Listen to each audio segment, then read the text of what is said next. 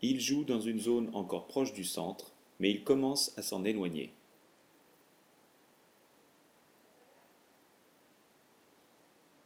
Certains choisissent une stratégie en puissance, devant-derrière.